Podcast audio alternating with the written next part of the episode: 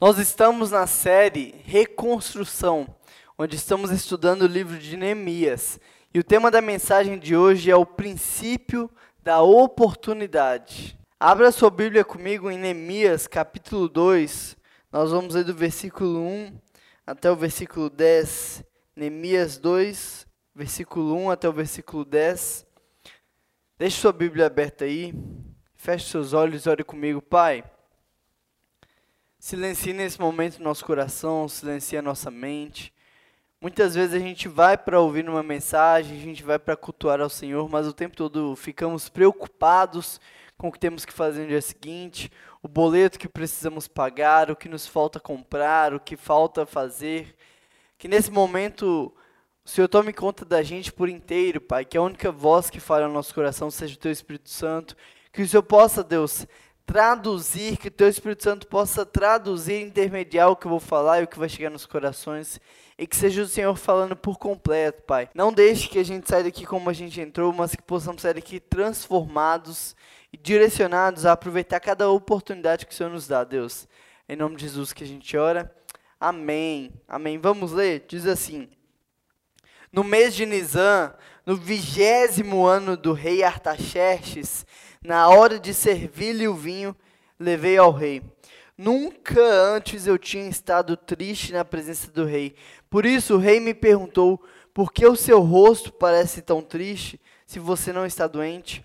Essa tristeza só pode ser do coração. Com muito medo, eu disse ao rei: Que o rei viva para sempre. Como não estaria triste o meu rosto, se a cidade em que estão sepultados os meus pais está em ruínas e as suas portas foram destruídas pelo fogo? O rei me disse: O que você gostaria de me pedir? Então eu orei ao Deus dos céus e respondi ao rei: Se for do agrado do rei, se o seu servo puder contar com a sua benevolência, que ele me deixe ir à cidade onde meus pais estão enterrados em Judá, para que eu possa reconstruí-la. Então o rei, estando presente a rainha sentada ao seu lado, perguntou-me: Quanto tempo levará a viagem? Quando você voltará? Marquei um prazo com o rei e ele concordou que eu fosse. A seguir acrescentei: se for do agrado do rei, eu poderia levar cartas do rei aos governadores do Trans-Eufrates para que me deixem passar até chegar a Judá e também uma carta para Asaf, guarda da floresta do rei, para que ele me forneça madeira para as portas da cidadela, que fica junto ao templo, para os muros da cidade, para a residência que irei ocupar. Visto que a bondosa mão de Deus estava sobre mim, o rei atendeu os meus pedidos. Com isso, fui aos governadores dos Trans-Eufrates e lhes entreguei as cartas do rei. Acompanhou-me uma escolta de oficiais do exército e de cavaleiros que o rei enviou comigo. Sambalate, o Oronita, e Tobias, o oficial amonita, ficaram muito irritados quando viram que havia gente interessada no bem dos israelitas. Esse é o texto, e é de extrema importância que a gente recorde o que aconteceu até aqui. Neemias ele é um livro pós-cativeiro babilônico. No ano de 586 a.C., Jerusalém foi cercada e invadida pela terceira vez por Nabucodonosor. Só que dessa vez Nabucodonosor não invade Jerusalém para roubar, não invade Jerusalém para sequestrar escravos, ele não invade Jerusalém para simplesmente uma estratégia política. Nabucodonosor, dessa vez, ele está invadindo Jerusalém para colocar tudo abaixo. Ele está invadindo Nabucodonosor para destruir as muralhas, para destruir os palácios, para destruir toda e qualquer fonte de renda de Jerusalém. Ele simplesmente invade para matar, destruir, humilhar e acabar com aquele povo. E aí o profeta Jeremias, que estava lá e vivenciou tudo isso, disse que mais felizes foram os que morreram pela espada do que os que ficaram e morreram pela fome. Nabucodonosor, ele entra destruindo, queimando, colocando tudo ao chão. Até os palácios foram parar no chão. Toda a agricultura e fonte de renda que Jerusalém tinha, Jerusalém foi literalmente destruída por Nabucodonosor. A crise é tamanha que chegou ao ponto de mães comerem os corpos dos seus filhos que morriam de fome. Jerusalém viveu um grande caos. Mas da mesma forma que Jeremias um dia profetizou que isso aconteceria e aconteceu, Jeremias também profetizou que aquilo ali duraria 70 anos e assim durou. E aí, depois dos 70 anos, como foi profetizado por Jeremias, acaba o cativo e já não é mais o império babilônico que está no poder, mas sim o império persa. E aí, em 516 a.C., retorna a primeira leva de judeus para começar a reconstrução do templo. Só que quando eles chegam lá, não eram só judeus que estavam habitando em Jerusalém. Eram agora pobres, eram sobreviventes daquela guerra, daquela fome, e eram também os samaritanos. E como a gente já sabe, os samaritanos são uma mistura de judeus com outros povos. Samaritano é uma raça mestiça, uma raça misturada, e eles eram inimigos dos judeus, tinham muitas diferenças, exclusivamente diferença religiosa. E quando os judeus começam essa obra, os samaritanos se oferecem para ajudar. E aí nessa ajuda eles começam a sabotar aquela obra, colocando os judeus para baixo, desanimando, tirando toda a esperança, tirando toda a expectativa. E para variar, eles escrevem uma carta para o rei, dizendo que Aquele povo que estava reconstruindo o templo era um povo rebelde e que após a reconstrução eles se voltariam contra o rei. Tudo isso que eu estou dizendo está escrito em Esdras 4 e você pode ler depois. E aí o rei ainda de longe ele agradece pela carta e a partir dali ele proíbe, ele para com a reconstrução do templo. E aí no ano de 444 a.C., um irmão de Neemias viaja cerca de mil quilômetros para o encontrar. E eles se encontram ali naquela conversa, Neemias pergunta, e o irmão responde: Olha, as coisas lá estão muito difíceis. Nós vivemos isso, isso, isso, estamos passando por fome, nós estamos passando por uma miséria. E é esse o contexto do texto que a gente acabou de ler de Neemias 2. E agora, neste período pós-cativeiro, Neemias ora por meses antes de falar com o rei, e agora ele tem essa conversa com o rei. E aí, domingo passado, Juan pregou sobre o princípio da realidade. E nós aprendemos muitas coisas legais, entre elas, que perguntas bem feitas podem mudar o rumo da nossa vida. E hoje nós vamos aprender sobre o princípio da oportunidade, sobre como precisamos aproveitar as oportunidades que Deus nos dá. E vamos ver alguns exemplos de oportunidade com Neemias. Neemias ele é copeiro do rei, um alto cargo, um cargo de confiança. E ter acesso ao rei naquela época era algo muito complicado, tanto que a própria esposa do rei, ela precisava pedir permissão para entrar na presença do rei e tocar na borda da sua vestimenta. Porém, como vimos na semana passada, após orar por meses, Neemias recebe a resposta de Deus. E agora ele pode ter esse tempo de conversa com o rei. E aí, ao ir levar o vinho para o rei, ele recebe essa resposta. E observe o versículo 1 até o versículo 3. No mês de Nisano, vigésimo ano do rei Atarxerxes, na hora de servir-lhe o vinho, levei ao rei. Nunca antes eu tinha estado triste na presença dele. Então o rei me disse: Por que o seu rosto está triste? Se você não está doente, isso tem que ser tristeza do coração. Então eu fiquei com muito medo e lhe respondi: que o rei viva para sempre. E aqui Neemias nos dá a primeira lição. Ele nos ensina sobre não desperdiçar a oportunidade de honrar. E você que está anotando, a gente sempre te incentiva a anotar, porque quando você anota, você retém 70% de aprendizado. Então anota aí. A primeira oportunidade que Neemias não desperdiça é a oportunidade de honrar. E a honra é um assunto que nós já temos falado muito aqui na PIB. Ela está entre os cinco valores que carregamos, pregamos e vivemos. Honrar é você acreditar valor a alguém. Honrar é você olhar para alguém e falar assim: você tem valor para mim. Você honrar é através de alguma fala ou atitude, você colocar valor na pessoa. E é isso que Neemias faz na primeira oportunidade que ele tem. Você percebe que Neemias podia, na primeira oportunidade ali de falar com o rei, descarregar tudo sobre o rei? Assim como fazem as esposas e as namoradas. Já reparou? O marido, o namorado, ele percebe que a sua esposa, a sua namorada não está legal, que está calada, está brava, está no canto dela. E aí você chega para ela e pergunta: Amor, você está diferente? Está tudo bem? E ela fala: Uhum, tá. Só que o problema é que esse uhum, tá é dos mesmos criadores de chegando em casa, a gente conversa. Você sabe que uma hora a casa vai cair. Você sabe que uma hora vai vir um grande discurso sobre você. E aí depois desse uhum, tá, ela começa a introduzir dizendo: "Eu só acho engraçado que". E aí vem o terceiro testamento para você. Neemias, ele podia ter feito isso. Ele podia ter dito para o rei: Só acho engraçado que você barrou a construção e o avanço da minha cidade. Só acho engraçado que você tem feito de tudo para atrapalhar. Mas como Neemias passou muito tempo orando para ter essa conversa, Deus não deixou que ele desperdiçasse nenhuma oportunidade, a começar na oportunidade de honrar a vida do rei. O livro Como Fazer Amigos e Influenciar Pessoas traz o que a Bíblia já dizia há muito tempo. A melhor forma de você conquistar o coração de alguém é mostrando para ela o valor que ela tem para você. Se Neemias entrasse na sala do rei para se queixar, reclamar, ele não conseguiria nada além da pena de morte.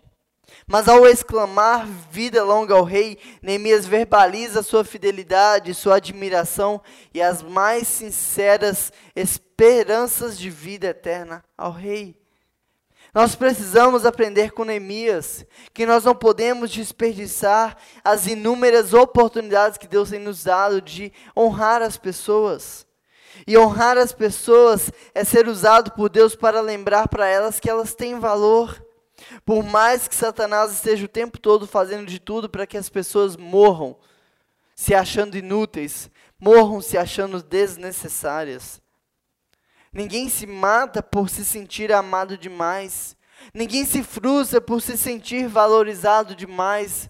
As pessoas estão indo para a morte porque elas se sentem desnecessárias. As pessoas estão tirando a sua vida porque elas não se sentem amadas. E eu vejo muita gente dizendo: eu sou tímido demais para elogiar alguém. Eu sou tímido demais para honrar alguém. Eu tenho dificuldade de demonstrar afeto. Mas eu nunca vi ninguém dizendo que tem dificuldade de desonrar ou criticar alguém. Sabe por que você tem dificuldade? Porque a sua natureza é o pecado. Se você precisasse lutar para pecar, você já não estaria mais aqui. Mas se você precisa lutar para fazer o bem, é porque você está no caminho certo. Mas o que não pode é você achar difícil e aceitar a dificuldade e deixar de lado as oportunidades que Deus tem te dado de honrar as pessoas. Se você tem mais facilidade de desonrar as pessoas do que honrar, você precisa começar a lutar para inverter isso, porque a sua vida ela foi feita para dar sentido, para dar propósito, para amar, para honrar. Lute contra a sua natureza, lute contra o pecado, não se entregue, não se deixe. Acorde todos os dias pensando: hoje eu vou honrar alguém, Saia de casa dizendo hoje eu vou honrar alguém. Volte para casa dizendo hoje eu vou honrar a minha esposa. Hoje eu vou honrar os meus filhos. Mas não aceite que você tem dificuldade e deixe para lá, porque Satanás tem colocado isso na sua cabeça. E honra não é algo que se pede, honra não é algo que se troca, honra não é algo que se espera, honra é algo que se faz, é algo que se entrega. Honra é uma atitude. Honra é prático, honra se faz. Eu não espero que as pessoas acelerem o meu carro por mim. Se eu quero andar, eu piso no acelerador e eu mesmo acelero. Da mesma maneira é a honra, ninguém pode fazer por você. O seu papel é fazer sem pedir mais nada em troca. Talvez você diga, Renan, eu estou no mesmo emprego há muitos anos e nunca fui honrado. Talvez você se questione de nunca ter sido promovido. Talvez você tenha visto seu casamento indo por água abaixo, seu relacionamento com seus filhos se distanciar. Na igreja, na família, as pessoas só se afastam de você. Sabe o que está acontecendo? Você está desperdiçando as oportunidades que Deus tem te dado de honrar as pessoas ao seu redor. O quanto você tem honrado aqueles que têm dividido o teto com você. O quanto você tem honrado as pessoas que dividem horas com você no trabalho. A sua vida tem servido como instrumento de Satanás para colocar as pessoas para baixo? Ou a sua vida tem servido de instrumento de Deus para honrar, para dar sentido, para dar propósito? Talvez um dos maiores poderes que você tem na mão seja o poder da palavra, de poder elogiar alguém e ver o dia daquela pessoa mudar. Ou de criticar e ver o dia daquela pessoa ficar ruim. Use da sua boca, use dos seus recursos, use das suas atitudes para honrar aqueles que Deus tem colocado ao seu redor. Em segundo lugar, Neemias ele aproveitou a oportunidade de ser sincero com o rei. Em segundo lugar, a oportunidade de ser sincero.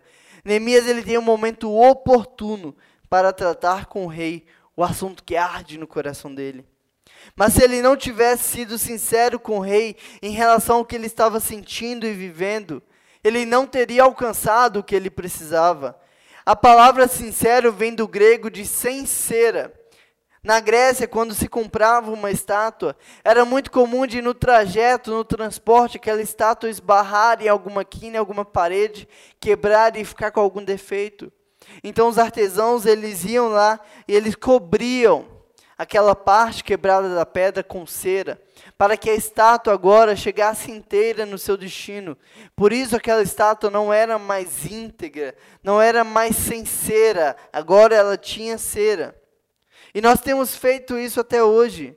Certa vez eu estava aconselhando um adolescente e eu perguntei: por que, que você não se abre comigo? Por que, que você não me fala o que está te deixando tão mal? E ele me disse: Porque os meus pais me ensinaram a vida inteira a não demonstrar as minhas fraquezas e os meus defeitos. E a fala daquele adolescente me fez pensar em quantas vezes eu mesmo não agi assim. Quantas vezes eu não demonstrei que eu precisava de receber ajuda. Quantas vezes eu não demonstrei que eu estava em um dia mal. Quantas vezes eu não pedi ajuda para coisas que eu não conseguia vencer. Quantas vezes eu não cheguei para os meus líderes espirituais, para os meus pastores, eu falei: olha, eu não estou conseguindo vencer esse pecado, eu preciso de ajuda. Mas observa no versículo 3 como Neemias reconhece a sua fragilidade e abre o seu coração diante do rei. Porque Neemias abriu seu coração diante do rei, o rei lhe concedeu o favor. Se Neemias, na presença do rei, quisesse impressionar, quisesse mostrar força, quisesse mostrar que ele não tem sentimentos, talvez o rei não teria feito nada por ele. Por isso, muitas vezes, nós precisamos reconhecer e admitir nossas fraquezas, para que as pessoas entendam que elas também podem fazer o mesmo. Talvez você pense: minha esposa e meus filhos não se abrem comigo, eles não desabafam comigo, eles não conversam comigo. Mas quantas vezes eles te viram fazendo isso?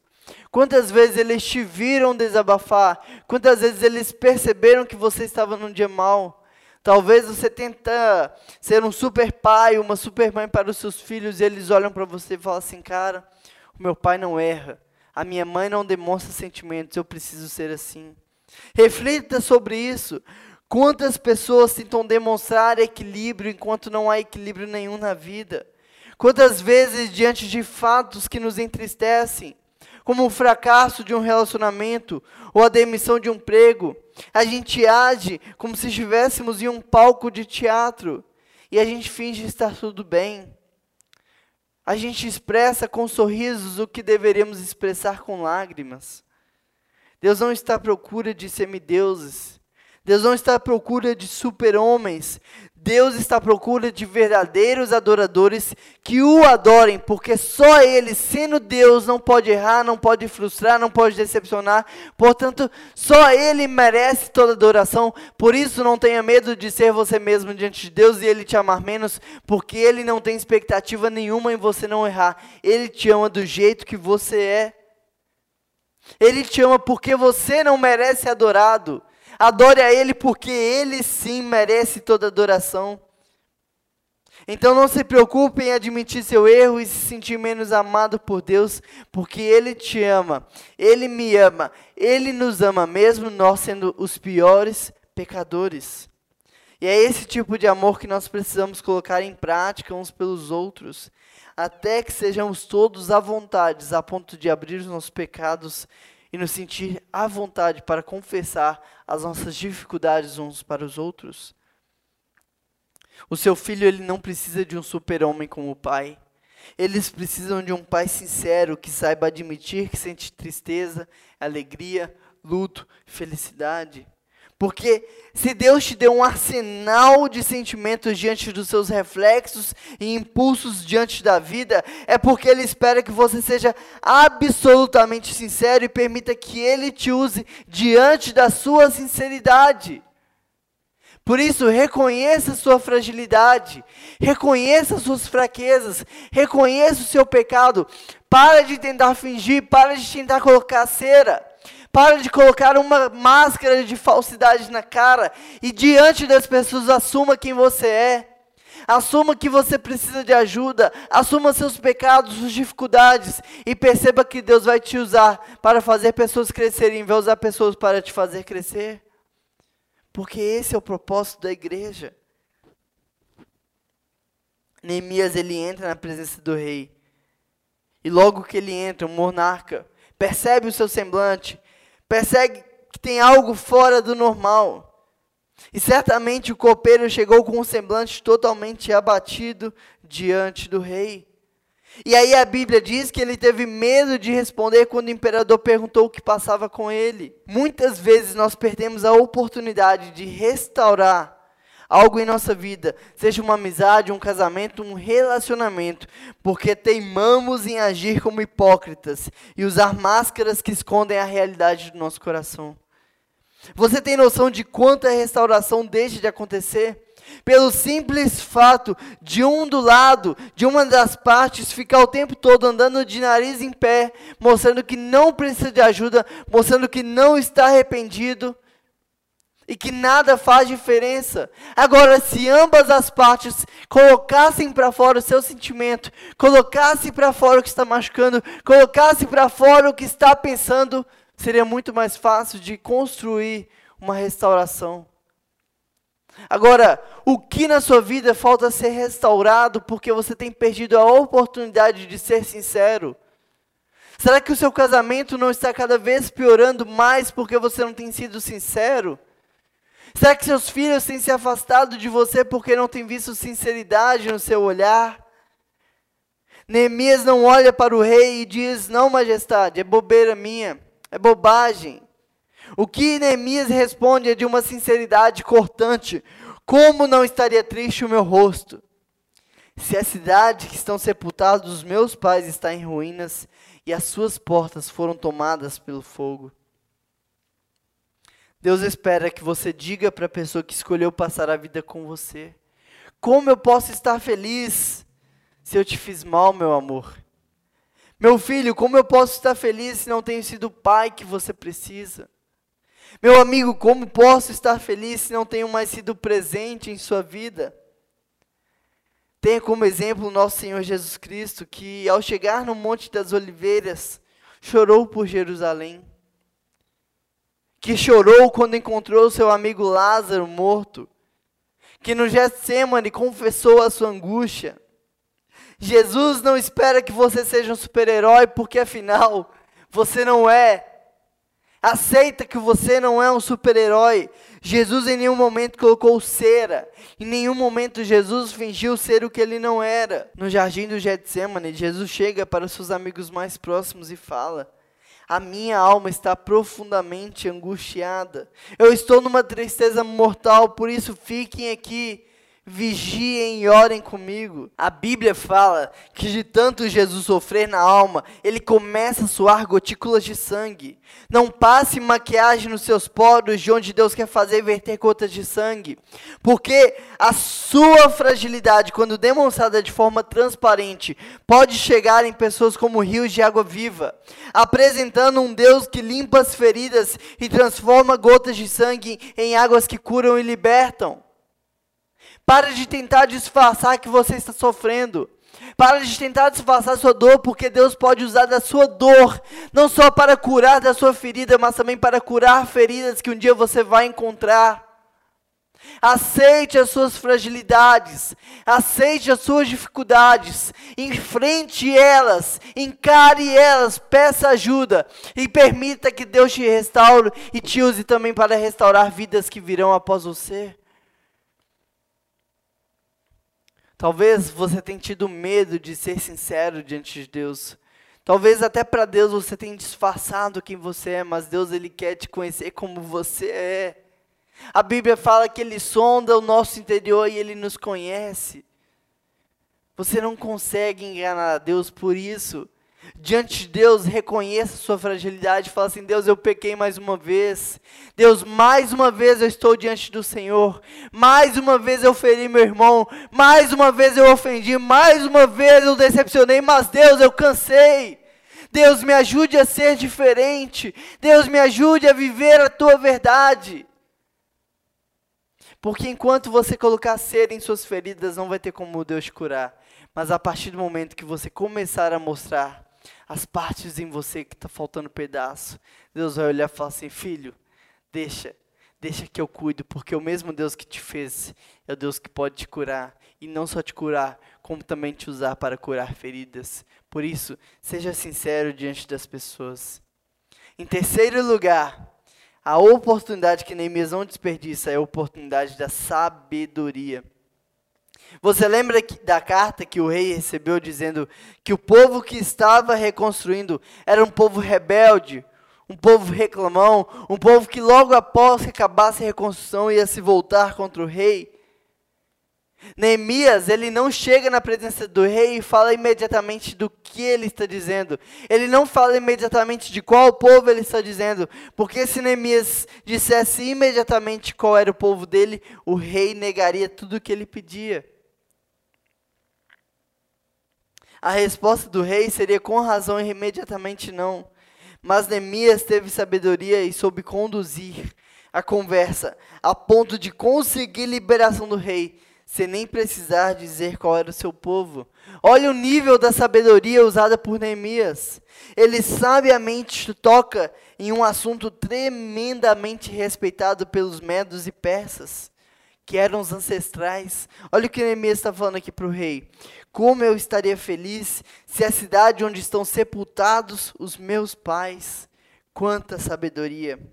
Crente não precisa ser burro, gente. Pelo contrário, crente precisa ser inteligente. A Bíblia nos ensina a orar pedindo sabedoria. Salomão orou pedindo sabedoria e foi o homem mais sábio que já existiu. O quanto você tem pedido a Deus sabedoria no falar com seus filhos? O quanto você tem pedido a Deus sabedoria para falar com a sua esposa, com seu marido? O quanto você ora pedindo a Deus sabedoria para lidar no trabalho? O quanto você ora pedindo a Deus sabedoria para ser um resolvedor de problema onde você vai. O quanto você ora a Deus pedindo a oportunidade para poder estudar e aprender mais. Porque nós precisamos entender que ser cristão não é estar paralisado e só esperando a vida de Cristo. Ser cristão não é ficar o tempo todo com a mão no bolso só esperando Cristo voltar. Ser cristão é estar o tempo todo em ação para que o reino de Deus se expanda e aconteça cada vez mais. Ser cristão é estar em constante crescimento. Como nós vamos ser sal e luz se não estivermos à frente em conhecimento e sabedoria? A Bíblia fala que nos foi dado o ministério da reconciliação. E como você espera aconselhar uma pessoa, gerar reconciliação, se você não tem buscado sabedoria? Lidar com pessoas é uma arte. Precisamos ter sabedoria para falar, quando falar, como falar, o que falar. Quantas vezes machucamos pessoas porque falamos no impulso? Quantas vezes discutimos, brigamos e separamos porque conversamos no calor da emoção? O tempo todo, a Bíblia nos desafia a sair do automático e a pensar em cada segundo da nossa vida. Tenha intencionalidade nos seus relacionamentos. Busque sabedoria do alto para sempre promover reconciliação. Assim como Neemias fez. Nós precisamos ter mais sabedoria no nosso dia a dia no nosso lidar com as pessoas? Já se colocou no lugar de Neemias se fosse você indo falar com o rei? Como você conduziria essa conversa? Como você chegaria na presença do rei? Neemias ele teve a inteligência, a sabedoria a ponto de não desperdiçar a oportunidade de honrar ao rei. E honrando ao rei, ele ganha o coração e a atenção do rei. E depois ele não desperdiça a oportunidade de ter sabedoria, porque com sabedoria ele conquista também a atenção do rei. Será que você tem sido uma pessoa que fala no impulso? Uma pessoa que não escolhe bem as suas palavras? Uma pessoa que age de maneira irresponsável? Será que você tem tido sabedoria em cada conversa que você tem com seu filho? Será que na sua família, no almoço de domingo, as suas falas têm gerado reconciliação?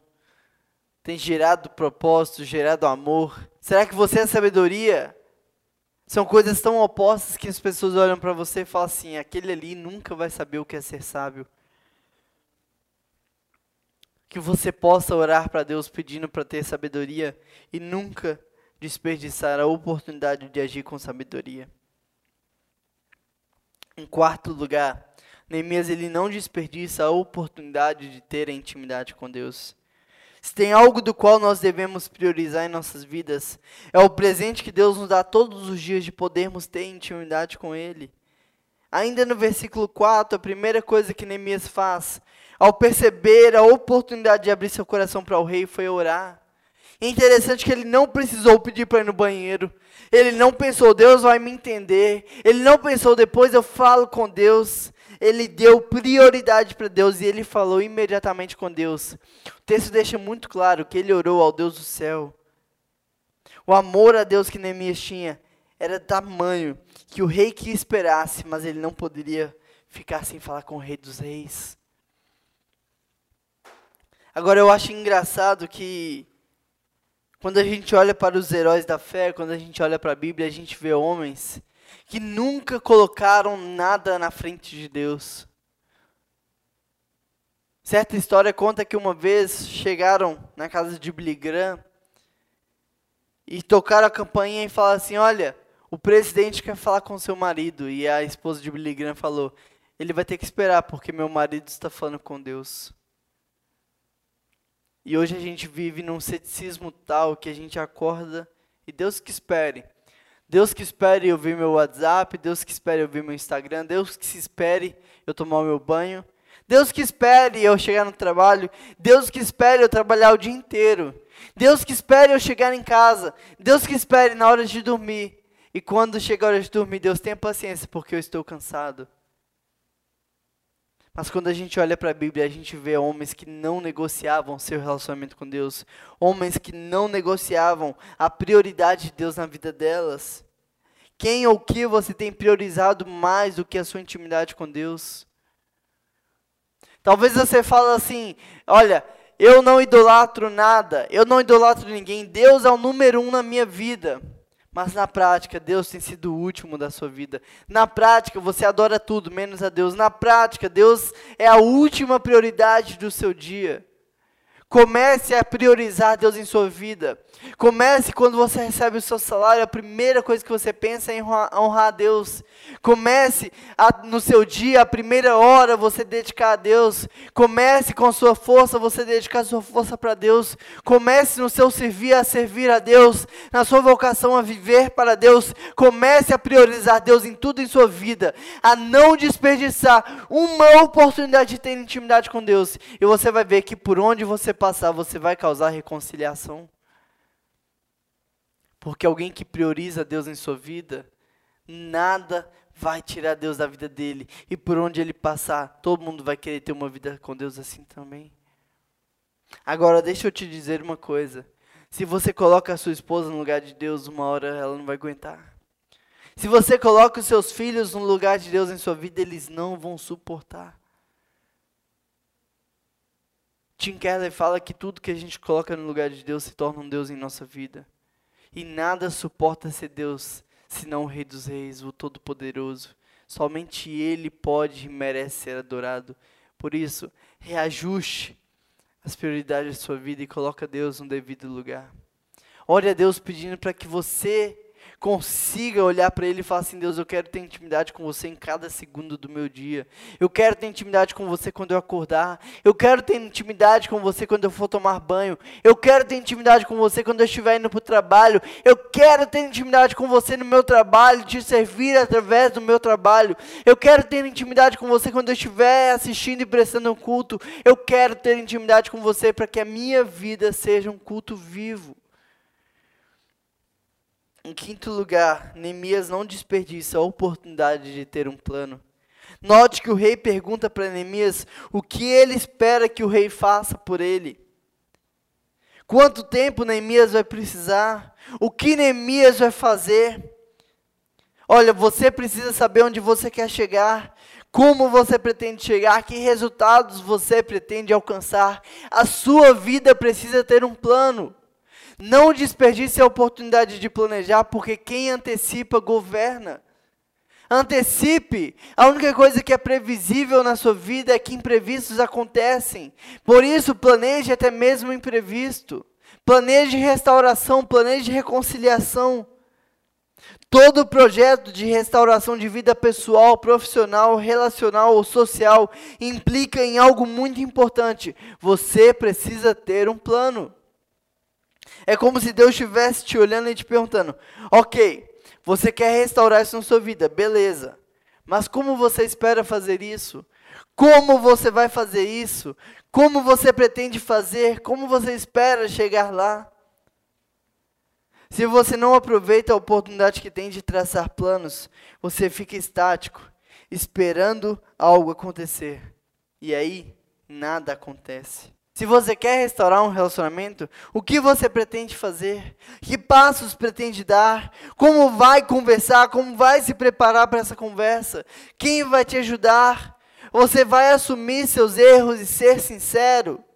O que você está disposto a fazer para restaurar esse relacionamento? Deus abençoou Neemias não só com a restauração, mas também ensinando ele ao longo de todo o processo. Deus usou o rei para cobrar Neemias qual era o plano. Eu quero fazer o mesmo por você agora. Qual é o plano que você vai usar para restaurar os seus relacionamentos quebrados? Como você vai se reaproximar do seu pai? Como você, pai, vai se reaproximar do seu filho que você distanciou? Como você vai restaurar o casamento que você permitiu chegar às ruínas? Está em crise financeira, o que você vai fazer para melhorar a situação? Quanto você vai deixar de gastar? Quando você vai começar a usar a planilha financeira? Você precisa planejar os seus passos. Provérbios fala que o homem faz planos, mas o Senhor vem a resposta. O que nos cabe é fazer planos e colocar nas mãos de Deus. Deus quer e Ele vai, através da sua vida, restaurar, curar, ajudar, reaproximar, mudar. Mas Ele vai te fazer uma pergunta: qual é o seu plano? Um antigo provérbio chinês nos ensina sobre a importância de um bom planejamento antes de qualquer ação. Se você quer derrubar uma árvore na metade do tempo, passe o dobro do tempo afiando o machado. Uma boa restauração exige um bom planejamento. O que precisa ser restaurado na sua vida hoje? Será que é o seu relacionamento com seus pais? Será que é o seu relacionamento com seus filhos? Será que é o seu relacionamento com seus amigos? Será que é o relacionamento com seu cônjuge? Será que o que precisa ser restaurado é a sua profissão, sua vida financeira? Eu não sei o que, que é, mas comece traçando um plano e nesse plano coloca lá que o primeiro passo vai ser restaurar a sua intimidade com Deus. Porque sem intimidade com Deus, ninguém consegue executar nada. Peça a Deus que Ele te ajude a traçar um plano para chegar até o seu objetivo. Em sexto lugar, o que Neemias não desperdiçou foi a oportunidade de ser um resolvedor de problemas. No versículo 7 e 8 a gente vê que Neemias não pediu que o rei mandasse alguém. Ele não apresentou o problema ao rei, Neemias levou a solução. Neemias, ele era a solução. Hoje existem pessoas demais que apontam problemas, que causam rupturas, que separam, que afastam. Seja você quem vai resolver os problemas, seja você quem vai unir, seja você quem vai restaurar, seja você quem vai reconstruir, seja você o responsável pela reconciliação. Saia de casa não em busca do que está perdido, Saia de casa não em busca de encontrar o verdadeiro caos, mas saia de casa em busca do que você pode fazer para promover restauração. Saia de casa em busca do que você pode fazer para ajudar as pessoas, do que você pode fazer para ser luz na vida das pessoas. Neemias não só se apresentou para ir, como já havia planejado como ir e como conseguir tudo. Ele pensou: se o rei me der uma carta, eu vou conseguir passar aonde eu precisar. Se o rei me der uma carta, eu vou conseguir o material que eu preciso. Se o rei mandar comigo carruagens e me protegendo por onde eu for, as pessoas vão me dar o que eu preciso. Neemias não só se apresentou para ir, como Neemias já tinha solução. E Neemias chegou lá com toda a resolução do problema. O que vai mudar a sua vida não é o que você está passando mas é como você está passando. Porque eu conheço pessoas que já quase perderam a vida e hoje desfrutam cada segundo da vida.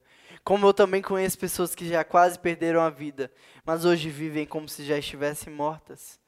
Conheço pessoas que já passaram fome e por causa disso enriqueceram. Mas eu também conheço pessoas que já passaram fome e por causa disso reteram tanto que hoje dependem de ajuda financeira para se alimentar. A questão não é o que você passa, mas a oportunidade que Deus tem te dado de crescer. Em Coríntios, Paulo fala: tendem grande alegria quando passarem por alguma tribulação, porque elas produzem para você um peso eterno na glória de Deus. Eu interpreto isso como ele dizendo: fique feliz cada vez que você tropeçar em uma pedra, porque Deus está te dando o material que você precisa para construir o seu castelo. Nós não vivemos no mundo ideal. O mundo ideal é aquele do qual a gente fica sonhando antes de dormir. O mundo do qual eu não tenho problemas. O mundo do qual todos os meus sonhos são realizados e nada vem contra a minha vontade. Porém, nós não somos chamados a viver no mundo ideal. Nós somos chamados para viver no mundo real. O mundo real é esse do qual eu não tenho controle de nada. No mundo real é um que eu não tenho controle dos acontecimentos que chegam até mim. Eu não tenho controle do que as pessoas falam ao meu redor. Eu não tenho controle das ofensas que entram nos meus ouvidos. Mas eu tenho controle de como eu vou agir diante de cada fala, de cada atitude perto de mim. Deus não te chama para ser luz no mundo ideal. Deus te chama para iluminar no mundo real que jaz em trevas. Por isso, aproveite cada oportunidade que Deus te dá de resolver problemas e promover restauração. E por último, em sétimo lugar, Neemias ele não desperdiça a oportunidade de glorificar Deus. E ele fala que ele conseguiu fazer tudo isso porque a mão bondosa de Deus estava sobre ele, porque a bondade de Deus estava perseguindo ele. Jerusalém ficou 120 anos destruída e em 52 dias Neemias conseguiu reconstruir. Mas não porque ele era um bom homem, não porque ele era alguém à frente do tempo, mas porque ele orou, porque ele planejou e ele não desperdiçou a oportunidade que Deus deu para ele de reconstruir. Em sétimo lugar, Neemias ele não desperdiçou a oportunidade de glorificar a Deus. Será que você tem glorificado a Deus a cada atitude que acontece no seu dia? Você glorifica a Deus quando você se atrasa. Você glorifica a Deus quando você perde o ônibus. Você glorifica a Deus quando algo que você não gostaria acontece. Porque nós precisamos entender que tudo que acontece em nossa vida é porque Deus tem um propósito. Deus tem um controle de tudo. A Bíblia fala que nenhuma folha cai do galho sem que não seja da vontade de Deus. A Bíblia fala que todas as coisas cooperam para o bem daqueles que amam a Deus. A Bíblia fala que a bondade do Senhor nos perseguirá. Agora, quem é você para não glorificar a Deus do que está acontecendo no seu dia a dia? Quem é você para reclamar ou murmurar se você não tem controle nem de quantos dias você vai viver?